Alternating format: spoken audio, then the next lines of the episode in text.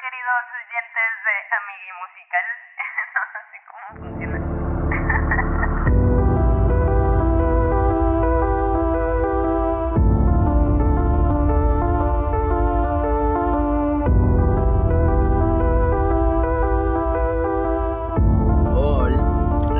Mm, yo soy Jair de Mi Musical y aprovechando que estamos en mes de febrero, mes del amor y la amistad, tenemos hoy una invitada especial eh, para hablarnos tanto de su trabajo, de su gran trayectoria musical independiente y del amor.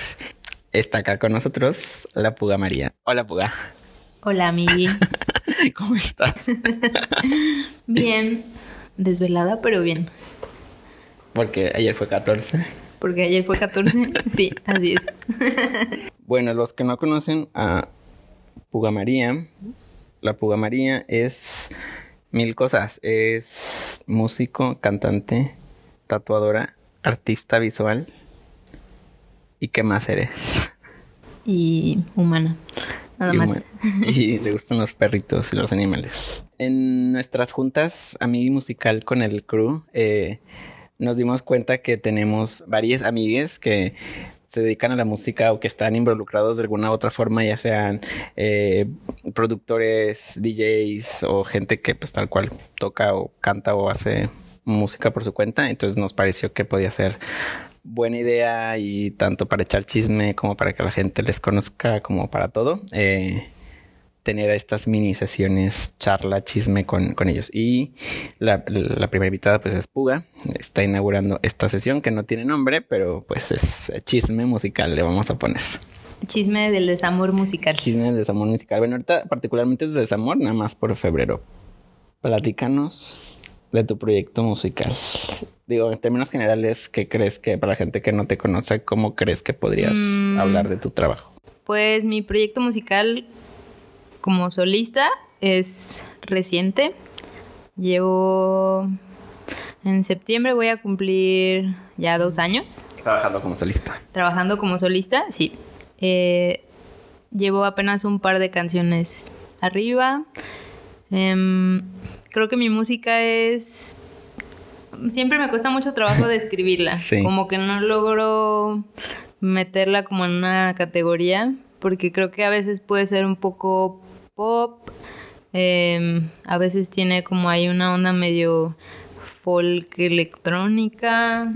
También es como muy low-fi, entonces también siento que es como medio garage o algo por el estilo. Entonces todavía no... No encontramos etiquetas. Solo sé que es como triste, porque eso sí me he dado cuenta que no tengo canciones Felices. muy felices, pero estoy trabajando en eso.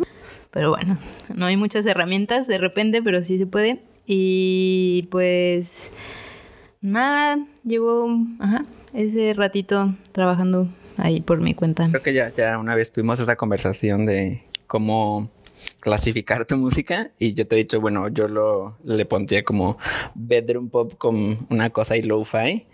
Y bueno, yo al menos, bueno, te escucho y sí noto como varias influencias, pero tú cuáles dirías como que son influencias reales, que digas, tal vez no como que tu música suene eso, pero que a ti sí te hayas, hayan sido influencias durante tu, tu formación musical. Creo que en la música, o sea, como en los sonidos, sí veo, bueno, siento mucho como, o quiero pensar, ah, de que Juana Molina, eh, quizás hay medio un Coco Rosie, em, pero luego también pienso en cosas como la voz o la letra y como que de repente siento que me gusta hacerle medio a la chillona, como señora Beth Gibbons y así como más melancólico. Y, y pues sí, por ahí va. Creo que, pues sí, como Fiona Apple, como que esas cosas me gustan mucho. Entonces siento que más o menos por ahí va Señoras, la señoras línea. tristes. Señoras tristes, señoras tristes y enojadas. Exacto, sí, enojadas particularmente. Bueno, y dices que llevas apenas dos años de solista, pero pues has hecho música en otros proyectos, ¿no? Desde antes. Sí, pues yo creo que como la mayoría de que empecé con la banda de la secundaria y era ¿Tenías una, una banda en la secundaria? Sí. ¿Cómo se llamaban? Three Chicks in This House porque éramos tres morras en la casa de un amigo que se llamaba Dieter. Literal. Y entonces era House. Chicks in the House, ajá. ¿Y qué tocaban? Pues en ese tiempo puro cover, Ah, pero bueno, hicimos como dos canciones que pues obviamente nunca salieron ahí, pero que en ese tiempo andábamos muy en onda Joy Division, entonces estaba como medio Post-punk. super post-punk lo que estábamos haciendo. ¿Y cantabas tú también ahí? No, ahí no cantaba, ahí nomás tocaba la guitarra eléctrica y Paola, mi amiga de Oaxaca, con quien después hice una banda que se llamaba Miau Miau, ella cantaba en, en esa banda. Pugas de Oaxaca, por si Ah, no sí, lo hemos mencionado. curioso. Ajá, Pugas de Oaxaca. ¿Cuál fue como el momento en el que dijiste, ok, quiero empezar a hacer música, ya sea de hobby o... Como que cuando iba a entrar a la universidad, sí tuve este dilema de o estudio arte, o estudio música, o estudio biología. Y Me fue encanta. como, sí, y de que dije, bueno, no, pues arte. Y obviamente en ese tiempo no estaba contemplando pues las cuestiones económicas, nomás me fui por el puro corazón. Y pero la música siempre estuvo ahí, ¿no? O sea, de que durante el tiempo en la universidad fue que eh, tuve la banda con mi amiga Paola a distancia, porque pues yo ya vivía en Guadalajara y ella allá. ¿Cómo tienes una banda a distancia? Pues solo nos veíamos en vacaciones. Como que en la universidad es más fácil porque te dan Tienes vacaciones muy largas. ajá. Entonces aprovechamos esas vacaciones para tocar así de que Ah, al claro. máximo y ya. Y durante como dos años lo logramos, pero pues ya después fue como pues bastante pesado y, y ya después de eso conocí a mi amigo Kenji Kenji y ya después Kenji Kishi. Ajá. Nos conocimos, muy lindo, nos conocimos un día yendo a la primavera y él llevó su ukulele, de que muy chistoso, pero pues ya nos pusimos a tocar ahí. Yo no tenía idea de que pues quién era Kenji, nomás era como Alguien que aquí está. alguien que ahí estaba random y ya fue como hicimos una banda que se llamaba Perros Pirados y ya esa fue mi segunda intención musical. Pero bueno, me desvié un poquito del tema. No, pero digo, Pero- aparte, ajá, como de, o sea, tu, tu historial musical. Ajá, o sea, como que nunca he... O sea, me habría encantado como estudiar música y pues sí saber bien, pero mm, no. Hasta apenas el año pasado, a finales de año, empecé a tomar clases de, pa- de piano, que ahorita están medio en pausa, pero con Pilla, que es súper buena esa maestra. Y... Ajá, pero no, nunca he tenido como... O sea, como Formación académica, sí, musical. Siempre ha sido muy intuitivo. Eh, yo no sabía cómo habías conocido a a Kenji. Sí, Mira. Un día en la primavera. Muy Pero, bonito. o sea, de que se quedaron de ver o ahí estaba él y llegaste, ¿cómo fue? Yo estaba saliendo con su roomie en ese tiempo. jeje. Y saludos. Americana. Bueno, en ese tiempo no La vivías en americana. americana, ¿no? En ese tiempo, no, todavía no vivía en la americana, pero ya, ya muy involucrada en la americana. Eh, ajá, salimos un día de que me dijo, ah, vamos a ir a la primavera y fuimos em, Kenji, em, Y otras, per- otras, per- y otras y otras personas. personas. Ajá. Y ya, pues estuvo muy lindo. O sea, como que en ese tiempo yo estaba aprendiendo a tocar el ukulele porque mi roomie de ese tiempo tocaba la jarana. Entonces, como que también ahí medio andaba como con ese instrumento. Y me acuerdo que me estaba aprendiendo una canción de Leonard Cohen, la de Dance Me to the End of Love. Y Kenji también se la sabía, entonces ya pues fue, fue así como clic, de que hicimos super clic musical muy rápido y, y ya no me costó, no me costó nada de trabajo porque en ese tiempo todavía me daba pena cantar en público y era todavía aún más introvertida. Y si hubiera sabido que Kenji era como súper musicazo Ajá, en ese tiempo, ajá. o sea, yo hubiera, me hubiera sentido súper intimidada, Claro. pero como no tenía ni idea de nada, fue como, ah, como, Sí, pues me dejé exacto. Sin problemas. Y hasta la fecha, pues sigues, ¿no? Co- eh, cotorreando con Kenji y demás. Sí, pues la canción, o sea, la última que tuvimos, la de Porvenir, que fue el video de el 2021, la sesión en vivo, ajá, pues ya fue con Kenji también. Y esa fue nuestra última canción.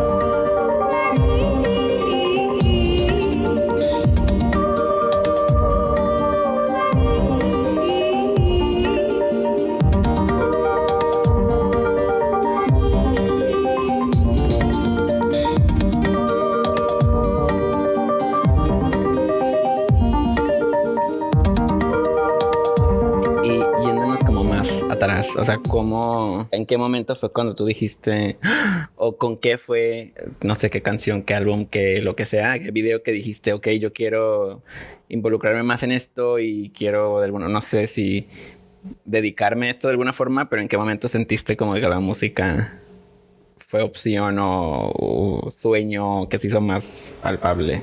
Mm, pues no, creo que nunca lo vi como de que algo que quisiera hacer, o sea, hasta apenas ahora con el proyecto solista que dije, ok, no quiero tener 50 y voltear atrás y arrepentirme de no, no haberme atrevido a hacer esto, pero más bien creo que de chiquita, pues mi máxima influencia fue mi papá, la verdad, porque pues él también no, no es músico tal cual, pero también se dedicó a tocar como en bares y cosas así. Y él siempre llegaba a la casa como después de trabajar a relajarse como sus 15 minutos de tocar el piano, la guitarra y eso. Y él siempre me ponía música como Frank Sinatra, Billie Holiday, o sea, como que siempre tuve ahí como influencias lindas de su parte, como Nina Simone, así como que... Sí, como que con él empecé como con estas ganas de querer tocar instrumentos y fue un reto también porque siempre le pedía que me enseñara y nunca tenía tiempo para enseñarme. Entonces solo como que él llegaba, se sentaba, tocaba y se iba, entonces ya yo me sentaba y trataba de imitar como la melodía que Lo le que estaba... escuchabas, ok, o sea, aprendiste por tu cuenta 100%. Ujú. Sí, aprendí más como por como por el coraje de que no me enseñara y era como de que ya volvía y le decía, mira, Mira, Ajá. wow. Ajá, y era como de que, ah, sí, ya. Ahí me dio el Ya, y avionazo. cuando, pero- cuando empezabas a hacer eso no decía como, ok, veo que puede hacer algo, ¿sabes? No, no intento como No, incentivar o llevarte a tocar con él o así, ¿nunca, nunca lo hiciste? no, de, o sea, sí tocamos juntos como ya más adelante de que en la casa y cosas así. Me arrepiento mucho de no haber, por ejemplo, tocado en la boda de mi hermana, pero es que en ese tiempo, neta, lo introvertida no me dejaba pararme en un Pero te- escenario para nada. ¿Te, dijeron que tocaras? Ajá, sí me dijo mi hermana, pero le dije que la neta me daba mucho miedo. Ya. que no podía. Pero no, más bien él de hecho no estaba muy de acuerdo en que me metiera en el trip musical, porque como él también estuvo ahí, como Sí. que pues se dio cuenta de, pues sí, que está muy macho el ambiente, que está peligroso, que es como... Pues a él le tocó en una época ruda, supongo, y yo creo que no quería que yo pasara por las mismas circunstancias. Sí, no, aparte más este entorno, ¿no? Que mencionas que iba como a bares o así, pues sí, era también como otro, otro ambiente, ¿no? Y pues otra época. Claro.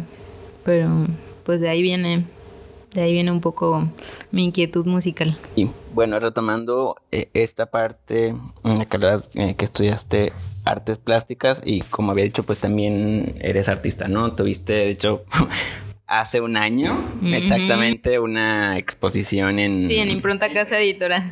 Hace un año estábamos crudísimos. Exacto. Ya, porque aparte yo hice un DJ set en tu inauguración. Mm, Entonces... alto DJ set. Sí, estuvo padre. Digo, por los que no saben, que pues, realmente están todos. o si es que alguien escucha esto. Eh, pero hicimos ahí un mashup entre el tema de Twin Peaks y una canción de Puga y quedó, quedó bonito. Ah, no, hombre, y el cierre estuvo aún mejor. Sí, estuvo padre. Eh, bueno, te iba a preguntar porque obviamente son procesos muy diferentes, ¿no? Pero a fin de cuentas pues es como crear algo. Eh, ¿Ves que responden a cosas distintas o, o la forma en la que abordas, no sé, pintar o la música, lo ves desde puntos diferentes o crees que lo abordas de la misma forma o no crees que no tiene que ver? Mm, no, yo creo que sí se mezclan de alguna manera, pero siento que eso es como si tuviera dos parejas. Porque hay veces que estoy muy metida en pintar, dibujar y eso, y como que la música la dejo un poquito de lado. Y cuando tengo muchas inquietudes de sacar cosas como... Pues sí, sobre todo cuando paso por rupturas o por momentos como complejos y eso, siento que ahí es cuando me dan más ganas de hacer música. Como que tengo tanta energía como de mis sentimientos y mis emociones que tengo mucho como para sacar. Entonces como que sí me doy cuenta que si ando descolocada o mal, me sale bien la música y si ando más como disciplinada y como chido, me sale más pintar. Pero aún así ambos, ambos creo que mantienen como esta temática medio como de melancolía y como, pues sí, como una cosa ahí medio de paz, no sé. Sí, como más introspectivo también y como muy, muy calmado. Digo, los, obviamente, eh, los que no conocen, no, es un podcast, no podemos poner imágenes. Como estás en Instagram, la Puga María, ¿no? La cual. María. Bueno, en la Puga María, pues ahí tiene tanto cosas de música como de su proyecto de arte. Y aparte eres tatuadora, tienes tu otra página de tatuajes. Esa es la, la que mantiene todo esto, básicamente. Exacto. Eh, y bueno, es otra, es otro arroba, es la Puga María Tatú. Tatú. Ajá. No varía mucho. Hace poco pasó aquí en Guadalajara un alto evento que se llama los Premios Minerva, que es como una iniciativa de que de Radio Jalisco, Cultura Jalisco, De radio y ajá, de es una, una premiación a artistas independientes y pues tú ganaste la categoría que mejor canción solista, ¿no? Mejor Ujú. artista solista por tu alto cover de La gata bajo la lluvia.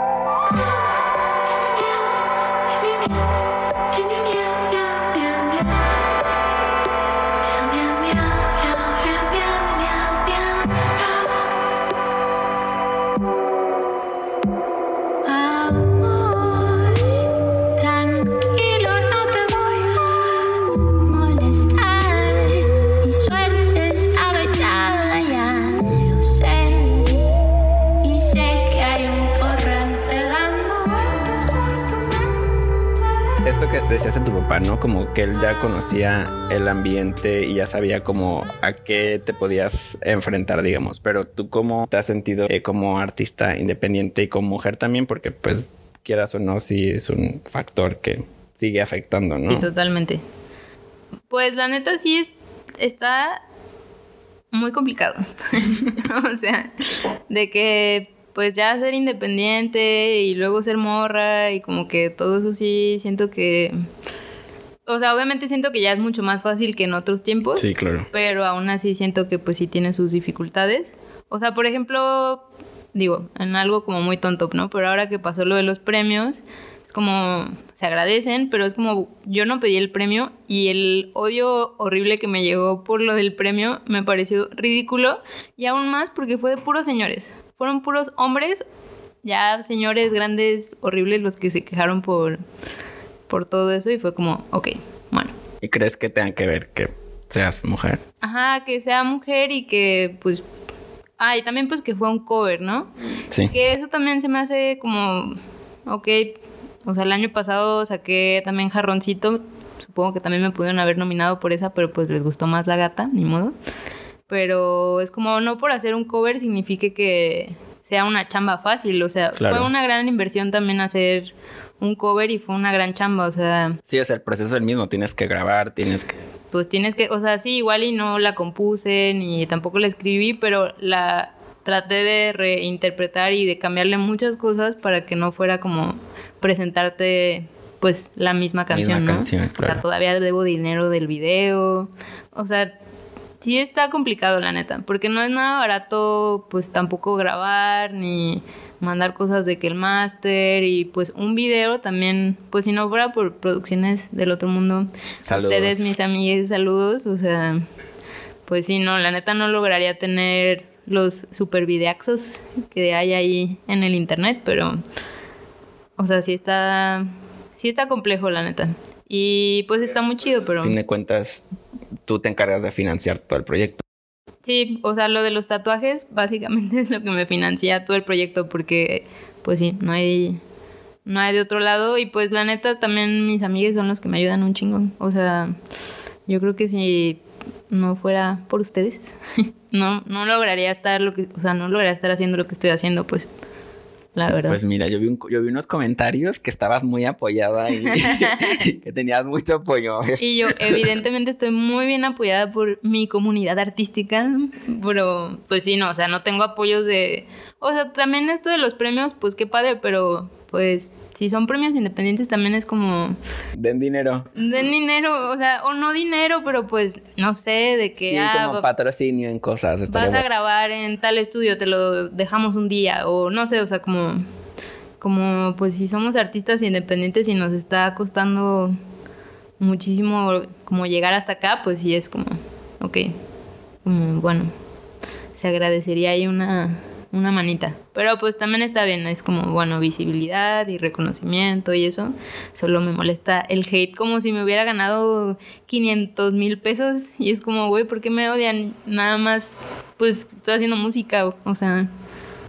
Digo, obviamente no, no estamos a, a favor de ningún tipo de hate ni de comentarios, pero, o sea, el hecho de como sacar material, ¿no? Al público, pues la gente va a opinar, ¿no? Y la gente que le va a gustar y gente a la que no. Pero siento que pues es como una mini como prueba de que pues entre más grande o más llegues a más gente, pues siento que pues es algo que se va a manifestar más, ¿no? Y no y creo que no te había pasado, al menos no de manera explícita. Ya me había pasado que me tiraran hate de, o sea, por ejemplo, en el mundo de la ilustración o algo así. ¿En serio? Sí, por, o sea, y en realidad la verdad es que no me molesta, pero esta me molestó porque, o sea, el señor este me dijo que yo llevaba un año sin sacar chamba, como de música. Y fue como, no mames, o sea, el año pasado, pues sí, igual nada más saqué dos canciones, pero lo que el señor no sabe es que pues nadie me está pagando esto, me separé, se murió mi perrito, me quedé sin casa. o sea, como pasé por un chingo de procesos que pues luego pareciera que es muy fácil de que, ah, sí, saca música cada mes, ta, ta, ta, y es como, pues no, o sea, sí tuve como ahí unos seis meses de estar lidiando con un chingo de duelos y, y bueno, pues aún así se logró, ¿no? O sea, ya sé que dos canciones al año quizás no sea mucho, pero pues creo que a pesar de todos los obstáculos estuvo, estuvo muy bien, pues. Bueno, y hablando de, de cosas sociales, creo que tienes un evento próximo. Ah, sí. Em, el 25 de febrero en Cuerda Cultura voy a abrir el concierto de Walter Esaú Acá en Guadalajara. acá en Guadalajara. Me emociona mucho porque, ajá, de que en dato curioso, hace que en el 2019 a mí, Julio Rey y yo fuimos al concierto de, Walter. ajá. Y lloramos los Y tres. lloramos. O sea, yo me acuerdo que terminó de tocar Walter, me salí a llorar. Y ya después se salieron a mí y Julio. Y faltaban más personas por tocar, pero Nos yo fue fuimos. como, ya, me quiero quedar con esto, ya no quiero escuchar lo demás. Como que fue demasiado bonito y fue como, Sí, estuvo muy lindo. Aparte fue como un venue muy chiquito, como muy cercano, muy íntimo Sí, y estuvo, estuvo lindo. Y qué chistoso, ¿no? O sea, de que en ese tiempo pues no tenía planeado mi proyecto solista ni nada.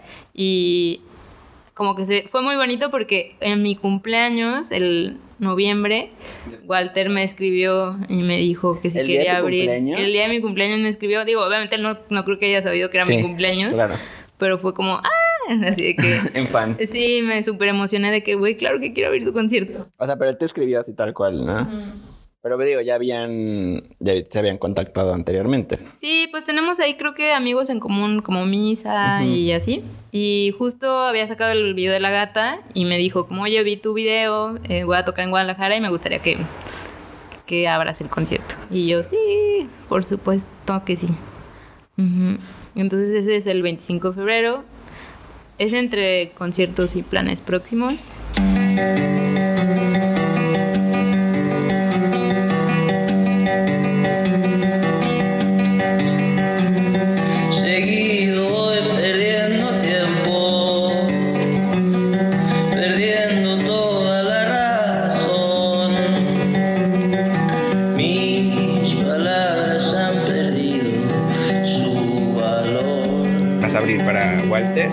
Y vas a cantar o tocar nuevas canciones del, de tu EP que estás trabajando. Y sí, estoy ha- haciendo un formato distinto, porque también adquirí un nuevo cinte.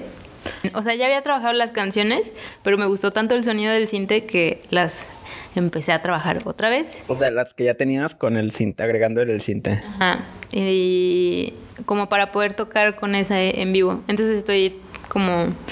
Pues también para variarle al show, porque Sí. siento que el año pasado pues toqué algunas ocasiones y ya era como ese show y como que me gusta cambiarlo como para que también, pues sobre todo a, a mis amigas que siempre me van a ver tocar, para que no se aburran con el mismo. Y este EP que mencionabas que lo querías sacar este año, em, ¿tienes ya algo avanzado, trabajo? ¿Tienes ahí avances que nos puedas decir de sonidos? ¿Qué vas a hacer? ¿Con qué estás trabajando? Pues este P mm, tengo algunas canciones como de cuando tocaba una en Perros Pirados, otra en Miau Miau, de hecho. Y estoy haciendo una canción en colaboración con Tejuino A.K. Sánchez Mil, que también él está siendo mi productor de este EP. Entonces estamos armando una canción entre los dos y pues van a venir otras dos o tres nuevas, me parece. Entonces va a ser como chiquito, como unas seis canciones o siete. Sí, no, ya seis canciones ya es. Pero sí, justo como que sí tengo mucha música, pero como no la tengo ahí afuera, como que ya este año me gustaría que, pues, como que compartirla más y también como que la gente diga, ah, ok, ya voy entendiendo de qué va el trip, como que todavía está muy random. Bueno, mencionas que estás trabajando, que tu productor es eh, Andrés Tejuino Sánchez Mil, o sea, tiene muchas eh, personalidades. Eh, bueno, y para también los que no lo conozcan, pues, digo, hace muchos proyectos, pero digamos como en el que, o al menos el que tenemos más, no sé, en el radar es como este proyecto, pues más como de trap. Escuchamos tu música y no lo, no se suele relacionar como con el trap, por ejemplo, o algo más rítmico. Hay eh, qué tanto está cediendo a eso o cómo, cómo está haciendo el proceso. O sea, sí se siente muy yo, pero también se siente muy... O sea, sí hay, sí hay cosas más rítmicas y más. Sí, sobre todo creo que de repente yo soy muy torpe, digamos, como en mis canciones hago mucho como más agudos y yo casi no uso baterías, por ejemplo. Y Tejuino es súper de baterías.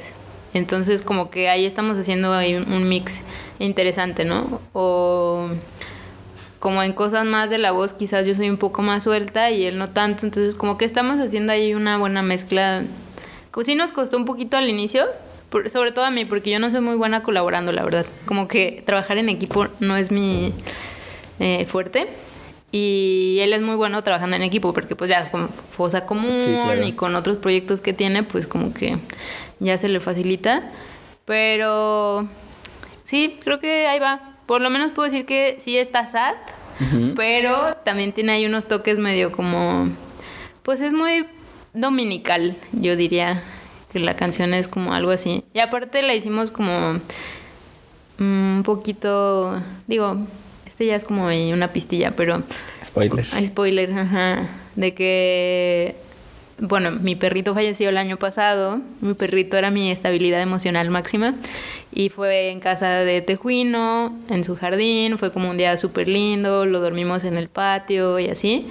Entonces como que la canción va un poco de esa cosa como medio de como domingo de bajón, porque mi perrito también se llama Domingo, entonces como que es una cosa de que entre estar despierto y estar soñando, como, como lento, triste, pero pues ahí como que medio hay una esperanza, no sé, rara, como que te mantiene ahí en el domingo, entonces como que por ahí va la canción. Ya, ya quiero que la escuchen, está, está interesante. Y mira, ahorita eh, que mencionas eh, esta canción nueva, también tienes la canción para domingo, que esa la escribiste pues cuando vivía. Cuando vivía Domingo. Domingo, que yo creo que es de las canciones más cursis que tengo. Esa la escribí con Paola en, cuando tocábamos en Miau Miau. Justo tenía un año con Domingo y fue como... Pues es una canción súper ultra mega cursi, la verdad. Pero pues sí, es una canción para... Que se sentía como para tu perrito, pero también como para alguien que te acompaña. Claro. Y, y pues esa también va a salir en el EP, pero pues también ya la, la cambié completamente. Tiene ahí como un intro de fiesta. Como que sí está triste, pero tampoco quería que fuera como tan bajona, entonces como que ahí le he estado metiendo unas cosas como como que estalla la tacha en alguna parte de la canción con muchos animalitos ahí como y ruiditos. Domingo.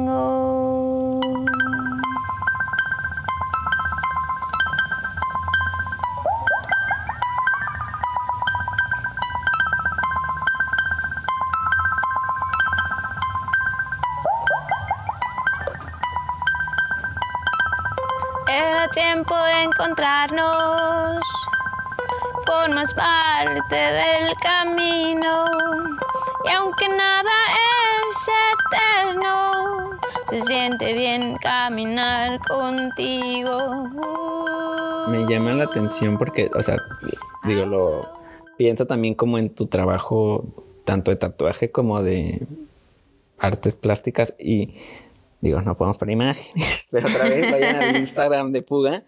Hay muchos animales presentes en tu trabajo y, por ejemplo, o sea, tus tatuajes, hay muchos animalitos, ¿no?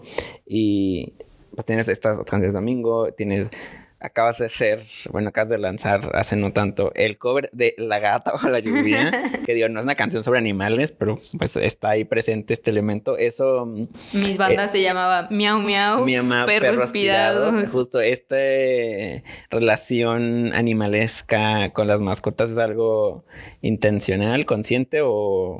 Porque aparte es vegetariana, entonces digo Sí. como dato. Eh, mm, yo creo que es ahí medio una cosa frustrada, de que justo esta cosa de que tengo que estudiar arte, música o biología, ¿no? Es como que yo creo que me quedé con ese trip. O sea, por ejemplo, me acuerdo que- de estar chiquita y no saber qué quería de la vida, pero me acuerdo que siempre quise tener un albergue de animales. O sea, como que sí era mi sueño tener un trabajo estable de algo que me generara dinero para yo poder mantener pues, mis trips de chiquilla. Una asociación para tener animalitos de la calle y eso. Y digo, por supuesto que no, pues apenas si me puedo mantener, ¿verdad? Pero sí soy muy de que si hay animales, pues los recojo y les encuentro casa. O sea, como que siempre he generado mucha empatía con los animales. No que con los humanos no, pero siento que como que siempre se me hace que como ellos no pueden decirte que la están pasando mal, ajá, como que siempre está esta cosa de querer ahí medio rescatar o no sé. Entonces sí ha sido muy inconsciente, o sea, no es como que quería que todo girara en torno a los animales. También mencionando La gata bajo la lluvia, que ah, de momento es tu canción más reciente. ¿Cómo, o sea, qué, te llevó a, hacer un cover de La gata bajo la lluvia? Porque es una, digo, ya, ya hablamos que con esta canción ganaste este premio Minerva, pero es una canción, o sea, no es una canción random, no, o sea, digo, tampoco pues es un, pero es una canción que ya la gente reconoce, ubica y pues creo que es como hasta muy icónica en la carrera de Rocío Dúrcal, o sea, piensas en Rocío Dúrcal y piensas en esa canción inmediatamente, o sea, es una canción que a todo el mundo se sabe. ¿Cómo, o sea, tienes una relación especial con esa canción o con Rocío Dúrcal o cómo, qué te llevó a querer hacer un cover de esa canción? Sí, es, es mi tía. Ah, Ah, por eso ganaste premio. Por eso gané un premio, porque mi tía es...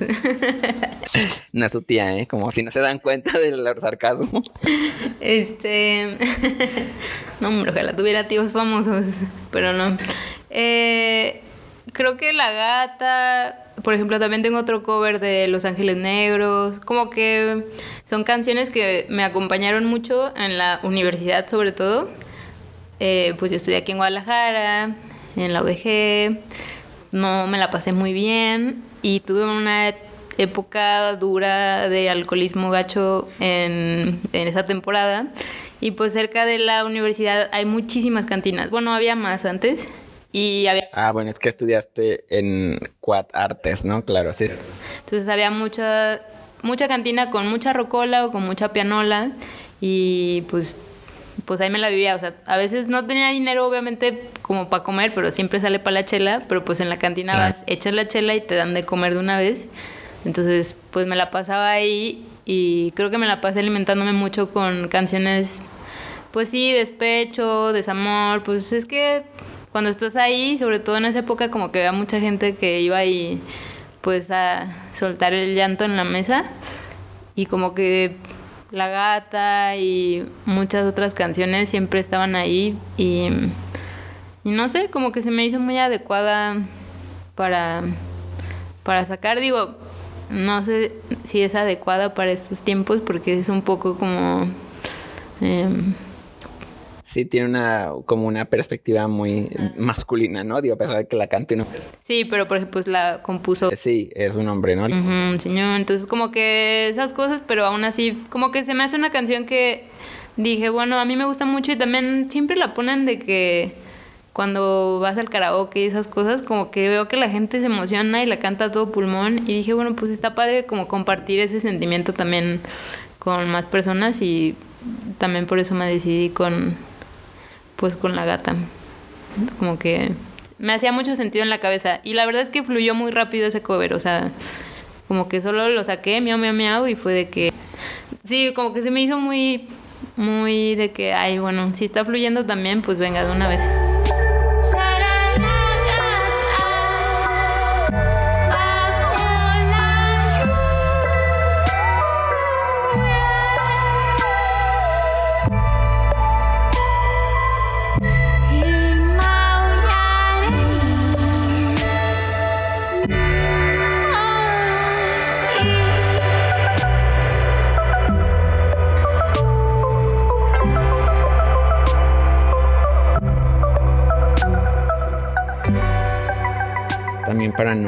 Extendernos y hacer esta plática eterna. Podcast de una hora. Podcast ajá, seis horas. Eh, como estamos en febrero. Y hoy es algo que tú mencionas, ¿no? Como que es parte también. O sea, no es que tus canciones todas sean de desamor, pero sí está presente, ¿no? Y además de La gata bajo la lluvia, ¿qué otras canciones dirías que son tus canciones de desamor básicas o favoritas o que sí te mueven todavía cosas? Creo que hay muchas y me cuesta mucho trabajo, de verdad, o sea, de que tuve que buscar en un playlist ahí que tengo como Sí, es difícil. tengo un playlist de desamor como para beber, Ajá. de que te eches el mezcal y esas ya te salen de que a todo pulmón y tengo otro como más de que contemplativo, para acostarte en la cama para llorar como la lagrimita. Ok. Pero entre esas saqué me gusta mucho La jardinera de Violeta Parra porque sí me parece mu- muy de desamor, pero me gusta que es como sanarse a través de las plantitas. Y como que la verdad es que yo siento que también hago mucho eso, ¿no? O sea, de que, eh, o sea, sí sano mucho con la música y la pintura, pero me encanta tener un chingo de plantas y como que cuando estoy ahí medio frustrada y que no puedo sacar cosas ni con la música y eso, pues es como me pongo a podar, limpiar, cambiar macetas, como como que hacer esa actividad manual como que me desconecta, como que es una especie de meditación, entonces no estoy pensando en nada y solo estoy como cuidando mis plantas y estoy en ese momento. Y siento que la jardinera es como muy pues muy así como como el cuidado y el cuidado propio, pero a través de las plantitas, entonces es como hay una una amistad.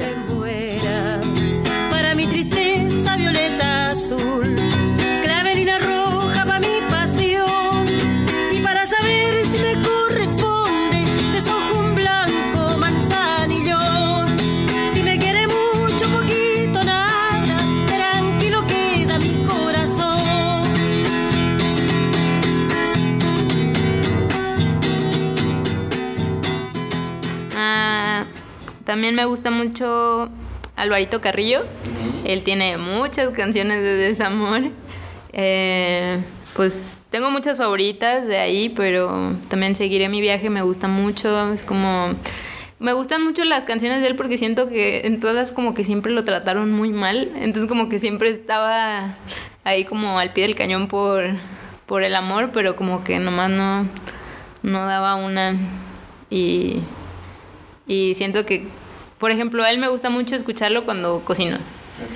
Como que me pone en un mood como triste, pero como que me gusta mucho como la sensación que deja y, y tiene grandes canciones de desamor.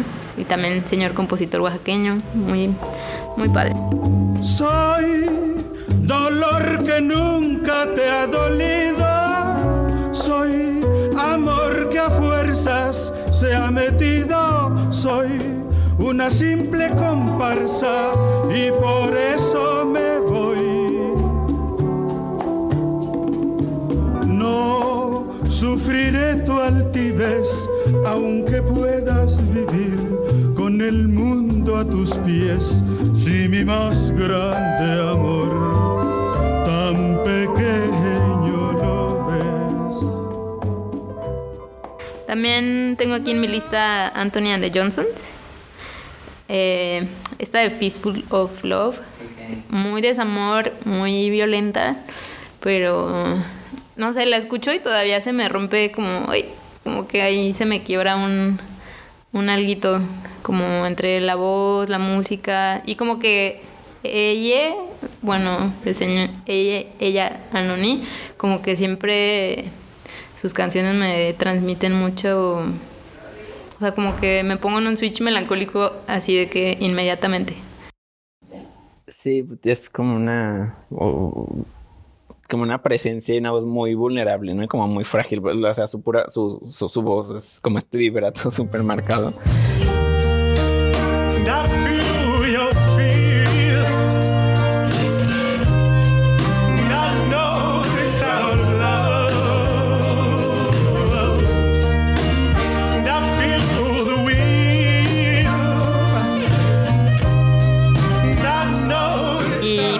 Sea, no pude sacar mucho como de que, pues, pues la Fiona, la Nina, Angel Olsen también. Obviamente, pues Juan Gabriel, Chabelita Vargas, como que todos son de que, ay, Y bueno, eh, nos quedamos con las canciones favoritas de Desamor de Puga.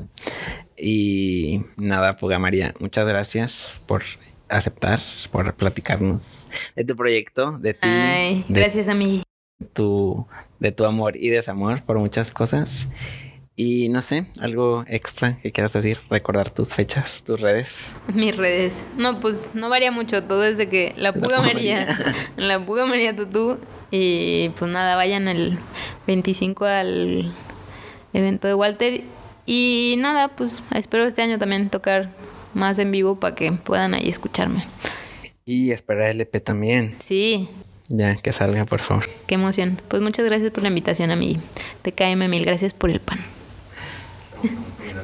Y bueno, gracias a todos los que escucharon esto, que están acá. Em, adiós. Bye.